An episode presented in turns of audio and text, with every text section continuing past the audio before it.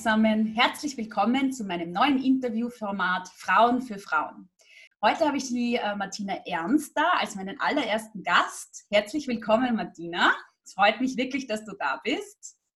Ich freue mich auch sehr, liebe Sigrid, dass ich heute da sein kann. Schönen Abend allerseits oder Nachmittag. Und die Martina wird uns nämlich heute ein bisschen was über ihr Business erzählen. Ähm, sie ist eine sehr, sehr erfolgreiche Geschäftsfrau gewesen, aber hat dann auch zusätzlich äh, dazu nach ihrem Corporate, ähm, nach ihrer Corporate-Karriere ein Unternehmen gegründet. Und wie es dazu kam und was es genauso ist, das erzählt sie uns jetzt hier. Martina, Vielleicht erzählst ja, du ein bisschen was über deinen Werdegang und ähm, wie es dazu gekommen ist, dass du am Ende jetzt nochmal selbstständig bist. Genau. Also ich habe vor zwei Jahren Salary Negotiations gegründet. Und worum geht es da? Es geht darum, sein Gehalt zu verhandeln und seinen Wert zu verdienen. Und wie kam ich überhaupt auf diese Idee? Um ehrlich zu sein, in meinem allerersten Jobinterview, als man mich gefragt hat, was ich verdienen will, habe ich gesagt, ist mir egal, Hauptsache ich kann zum Unternehmenserfolg beitragen. Was eine blöde Antwort. Und Keine Frau, Glück, die das nicht gesagt hat, glaube ich, in ihrer Karriere. und zum Glück habe ich mich dann doch eines Besseren besonnen. Und drei Faktoren in meinem Lebenslauf haben mir, glaube ich, dabei geholfen. Das erste, ich war lange Jahre Geschäftsführerin und Aufsichtsratsvorsitzende dann am Ende von Berlitz, einer Sprachindustrie, die ähm, und ich hatte den Schwerpunkt, mich um die Mitarbeiter und um das Business zu kümmern und musste natürlich da für die Mitarbeiter und mit den Mitarbeitern Gehalt verhandeln. Später war ich im Personalbereich in der Unicredit und dann Personalchefin der Erste Bank und habe Gehaltssysteme entwickelt und Gehaltsprozesse äh, geschnitzt sozusagen und sichergestellt, dass die bestgeeigneten Mitarbeiter das richtige, attraktive Gehalt bekommen, das auch kostenmäßig fürs Unternehmen machbar ist. Mhm. Und diese Faktoren zusammen mit einer weiteren, nämlich meiner Coaching-Ausbildung, sowohl bei der International Coach Federation als auch bei den Neuwald-Eckern, haben mich über diesen Manager-Tellerrand blicken lassen und ich habe festgestellt, wie beglückend es ist, Menschen dabei zu helfen, ihre eigenen Erfolgsgeschichten zu schreiben, den äh, Frauen vor allem Mut und Rückgrat zu stärken und sicherzustellen, dass es Spaß macht, im Beruf seinen eigenen Weg zu gehen und erfolgreich zu sein. Und so habe ich eigentlich ähm, mal drei wichtige Schritte gesetzt, um das Thema Gehalt gut und besser als in meiner Eingangsfrage beantworten zu können.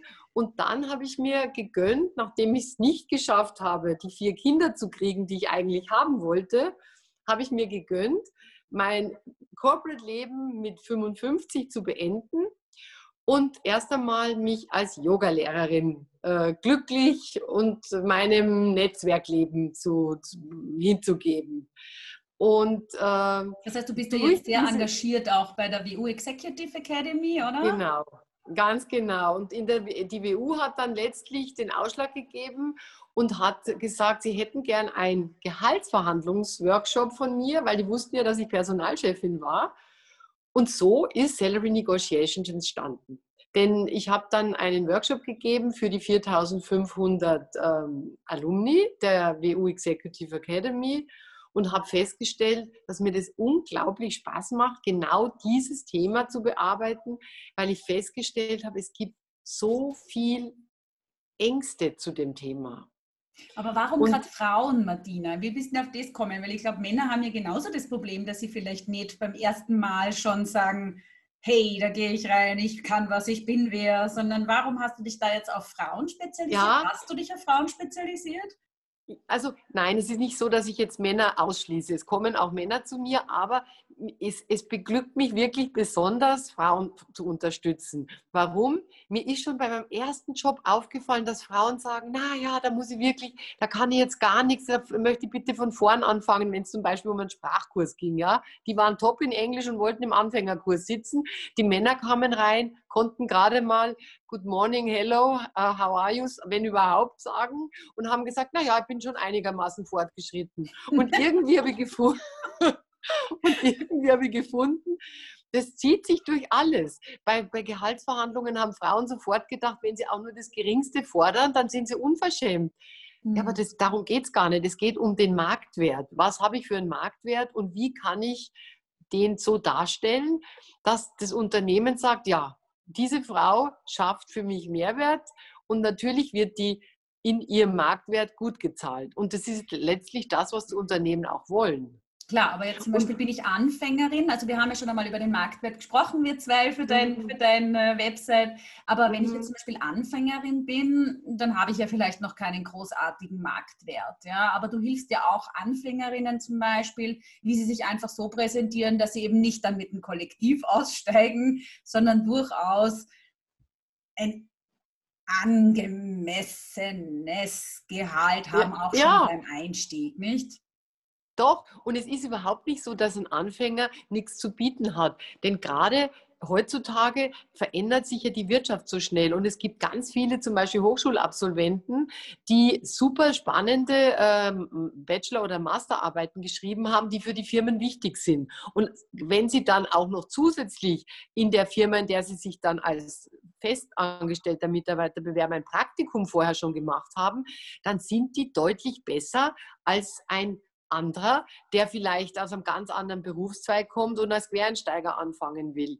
Und dann kann man auch durchaus schon nicht nur Kollektivvertrag sowieso nicht nur verhandeln, sondern auch sagen, dass, ähm, dass man ein bisschen über dem Median, also über dem normal gezahlten Gehalt wert ist. Mhm. Und das kann man ja belegen durch das, was man an Wissen schon mitbringt, obwohl man noch keine klassische Berufserfahrung hat. Ist also durchaus möglich.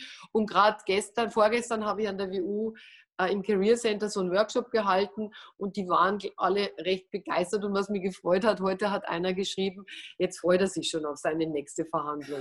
und ich glaube, ein besseres, ein besseres Geschenk kann man niemandem machen. Und ja, das kann ich gerade nicht behaupten. Also ich finde, Gehaltsverhandeln ist irgendwie immer so, vor allem, wenn man sich denkt, vielleicht bearbeite ich in einem Konzern, da sind sowieso ganz fixe Strukturen und da gibt es ein Schema F und da bin ich jetzt und äh, da habe ich eh keine Chancen.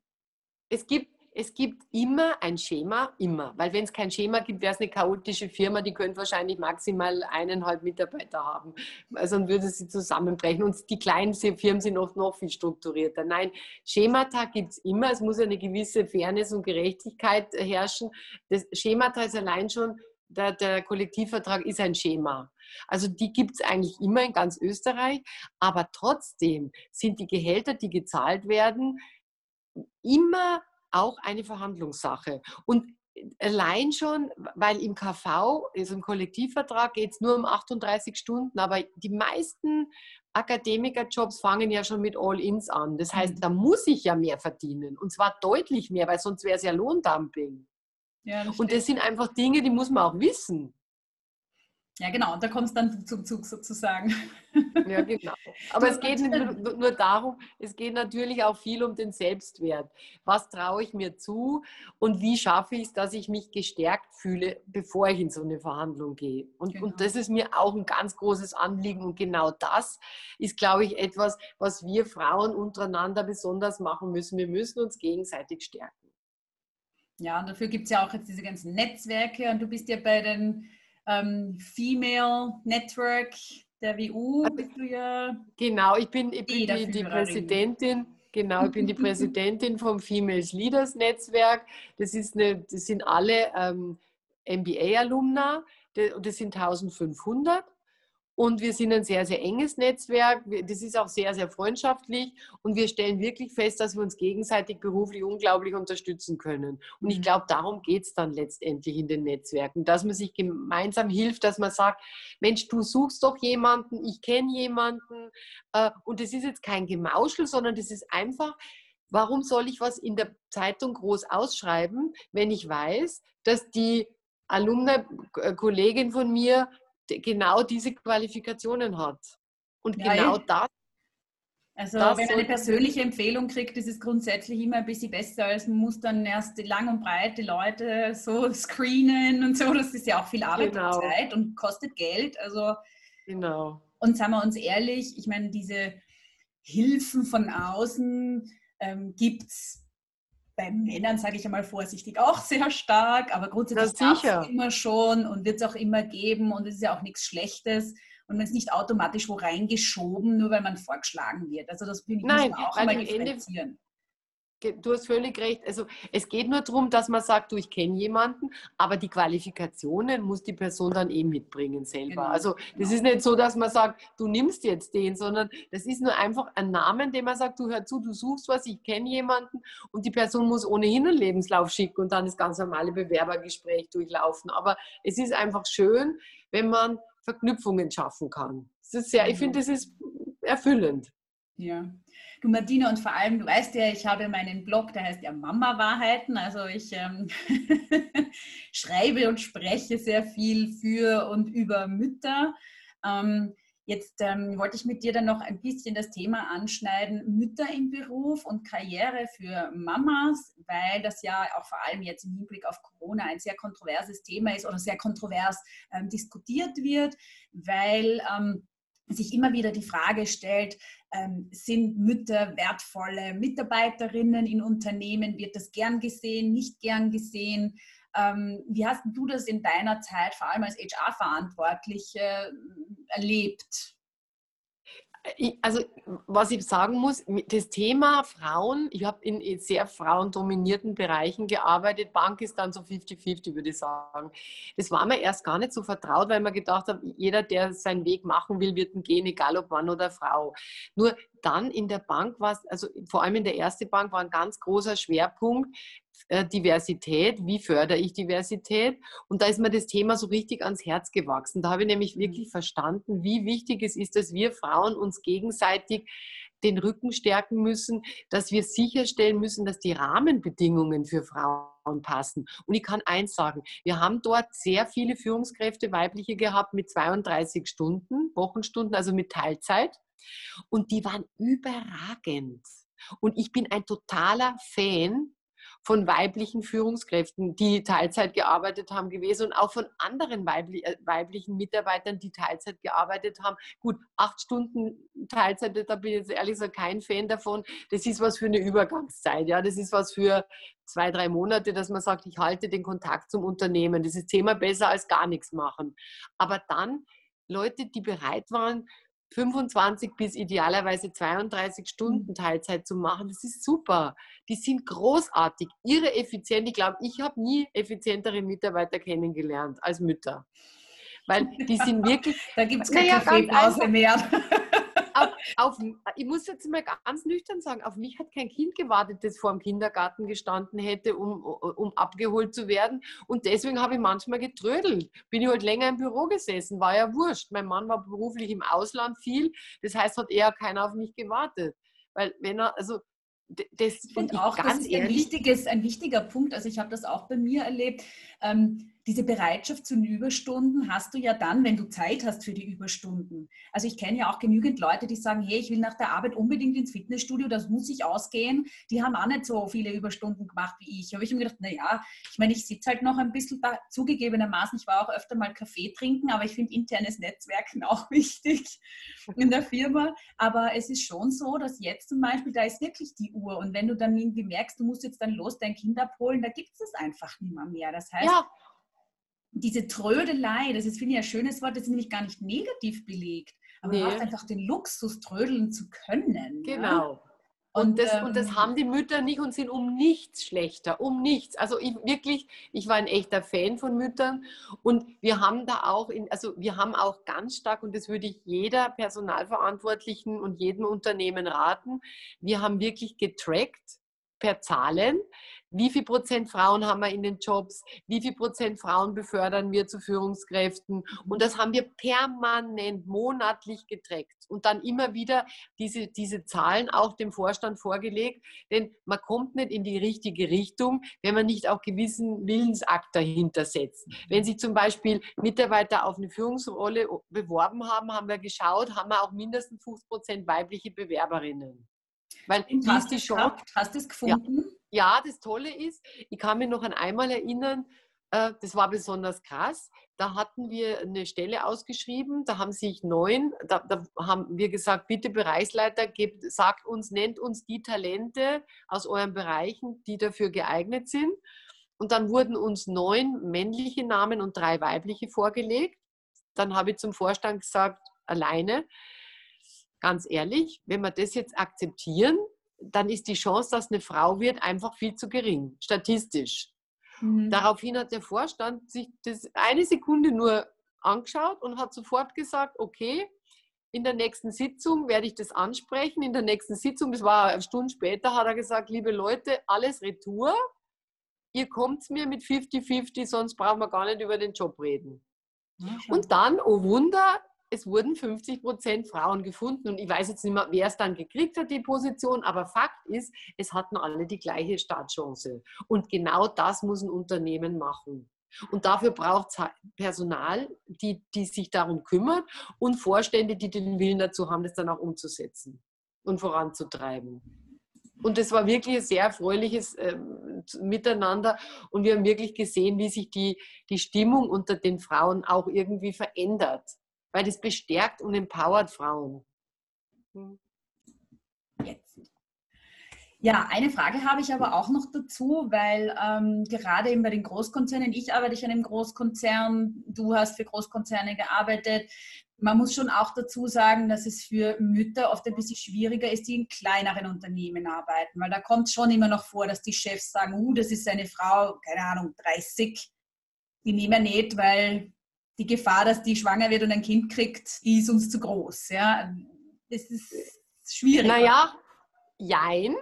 Äh, ich bin ja aus, ich komme ja ursprünglich von Berlitz. Berlitz ist ja in den lokalen äh, Gegebenheiten ein kleines Unternehmen oder Mittelständler.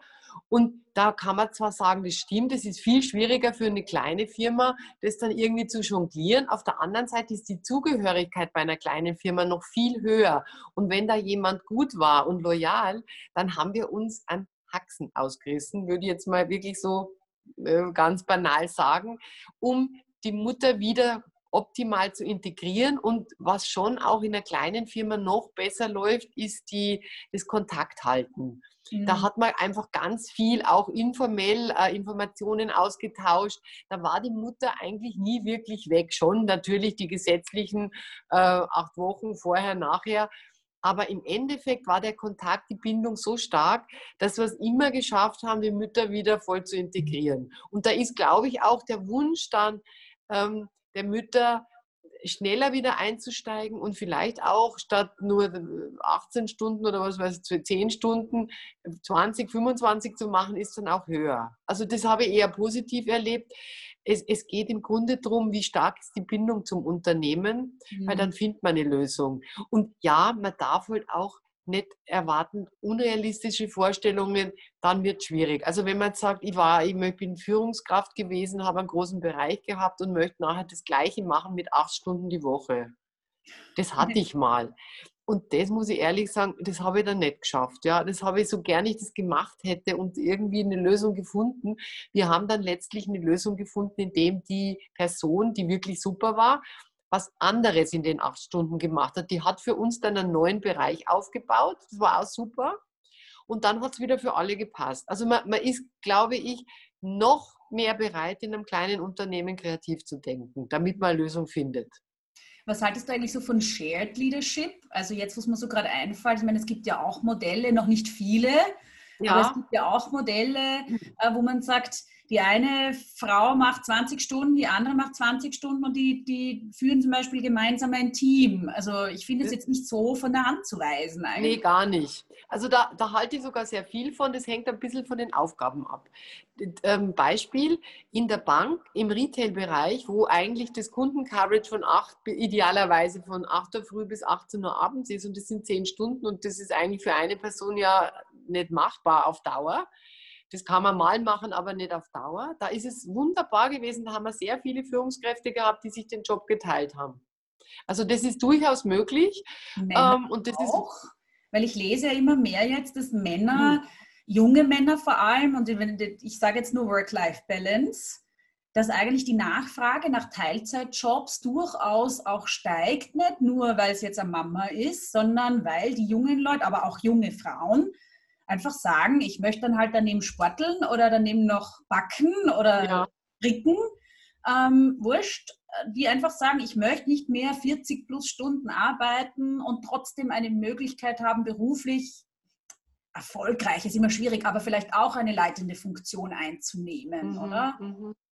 Ja, also ich glaube, gerade heutzutage, jetzt hat man, ich meine, Covid ist eine schreckliche Zeit, aber es gibt schon ein paar positive Punkte. Man hat dank Covid gesehen, dass äh, Working from Home, dass das also sehr wohl möglich ist und dass dieses hybride Arbeiten, das bietet es bietet natürlich Risiken, wenn die Kinder um einen rumwuseln und man soll 30 Stunden in der Woche arbeiten, das ist so gut wie unmöglich. Aber im meisten Fall sind die Kinder ja dann Gott sei Dank doch im Kindergarten oder in der Schule. Mhm. Und dann ist es wirklich eine große Chance für die äh, jungen Mütter und Väter, dass man sagt, ich kann einen verantwortungsvollen Job machen, nicht nur mit 15 Stunden, weil ich kann ja auch zwei Tage von zu Hause zum Beispiel arbeiten, habe damit ein besseres und ein flexibleres Arbeiten, was mir ermöglicht wird. Und das ermöglicht auch ganz anders wieder äh, verantwortungsvolle Jobs zu übernehmen. Und das finde ich ein, ein Segen der heutigen Zeit. Und es gibt auch einfach immer mehr Männer, die, wie du gesagt hast, zu Hause bleiben wollen und auch nicht nur zuschauen wollen, wie die Kinder groß werden, sondern ihren Beitrag leisten. Schöner Trend, finde ich. Gott sei Dank, ja. Ich meine, das ist wirklich eine schöne Sache. Ja. Und genau. ich glaube, Covid hat uns wirklich allen gezeigt, auch den ähm, Firmen, die da ein bisschen verkrustet waren in den, in den Denkweisen, so Homeoffice geht nicht und wir müssen sie alle kontrollieren, weil die hackeln nichts aus, die Leute. Ja. ähm, Wenn es unbedingt notwendig ist, siehe da, ähm, es geht schon. Und es gibt auch mhm. Leute, die in der Nacht gut arbeiten, ja, und dann ja. vielleicht draufkommen, dass sie tagsüber lieber mit ihren Kindern was machen und am Abend arbeiten. Also ich glaube, das hat schon viel Flexibilität gebracht und kommt halt den Frauen und Müttern durchaus auch zugute. Außer natürlich, sie sperren die Betreuungseinrichtungen zu, aber grundsätzlich ähm, du sparst dir halt auch Zeit mhm. und bist flexibler. Das ist durchaus ein, ein sehr schöner Trend. Ja, ja absolut. Ja. Mhm. Du Martina, zum Schluss noch ein lustiges Wort. Ich habe ja von dir ein paar Fun Facts auch gesammelt. Und ähm, ähm, welche Frage stelle ich dir? Die restlichen stelle ich auf dem Blog deine Antworten. Aber ähm, ich möchte gerne fragen, bei welchem Film musstest du einmal oder das letzte Mal total herzlich lachen? Also ehrlich gesagt, ich schaue gern so Komödien. Ich lache einfach gerne. Und äh, wo habe ich das letzte Mal so richtig gelacht? Ja, Monsieur Claude und seine Töchter, da habe ich jetzt sowohl den ersten als auch den zweiten Film gesehen und habe wirklich schallend gelacht. Und ich schaue die Filme eigentlich immer, wenn ich unterwegs bin zu meiner Familie nach Regensburg. Und da habe ich drei Stunden in eine Richtung und drei Stunden wieder Retour. Und ich habe so laut gelacht, dass sich die Leute alle umgedreht haben. Aber ich finde es einfach befreiend. Warum soll man nicht lachen? Sie haben es mir auch alle verziehen.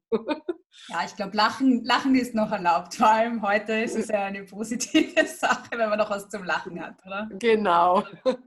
Du, liebe Martina, vielen Dank, dass du dir die Zeit genommen hast, mit mir zu sprechen und ähm, dich da mit mir auszutauschen. Und ich glaube, deine äh, Insights aus deiner langen Berufserfahrung und ähm, deine Ansichten bringen für mich schon auch immer wieder so neue, frische Denkansätze. Und ich glaube halt auch gerade, wenn es um Mütter geht, ähm, muss man aus vielen Denkecken und, und verkrusteten Denkstrukturen einfach auch heraus. Ja, ich glaube, dass viele Unternehmen sich da öffnen und dass sich auch die Leute öffnen und die Väter öffnen und dass alles gar nicht so schlimm ist, wie man es vielleicht im ersten Moment glaubt. Ja, und du bist der lebende Beweis, dass es äh, durchaus Firmen gibt, die sehr, sehr viel Wert darauf legen, dass es auch gelebt ist. Und das finde ich ganz, ganz super.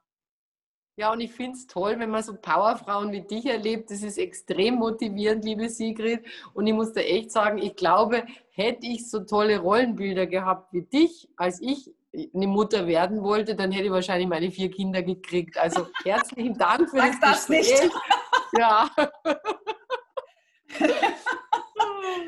Und ja, ich freue mich wirklich, wenn wir weiter. Warst und ich freue mich auf bald mit dir, gell? Ja, ich auch, liebe Tschüss, Sigrid. Danke. Also, tschüss. Danke euch allen fürs Zuhören und fürs Dabeibleiben. Ihr findet mich und meine Geschichten auf allen gängigen Podcast-Plattformen. Und damit noch mehr Frauen, Mütter und Eltern Zugang zu diesen wunderbaren Gesprächen bekommen, freue ich mich über euer fleißiges Teilen.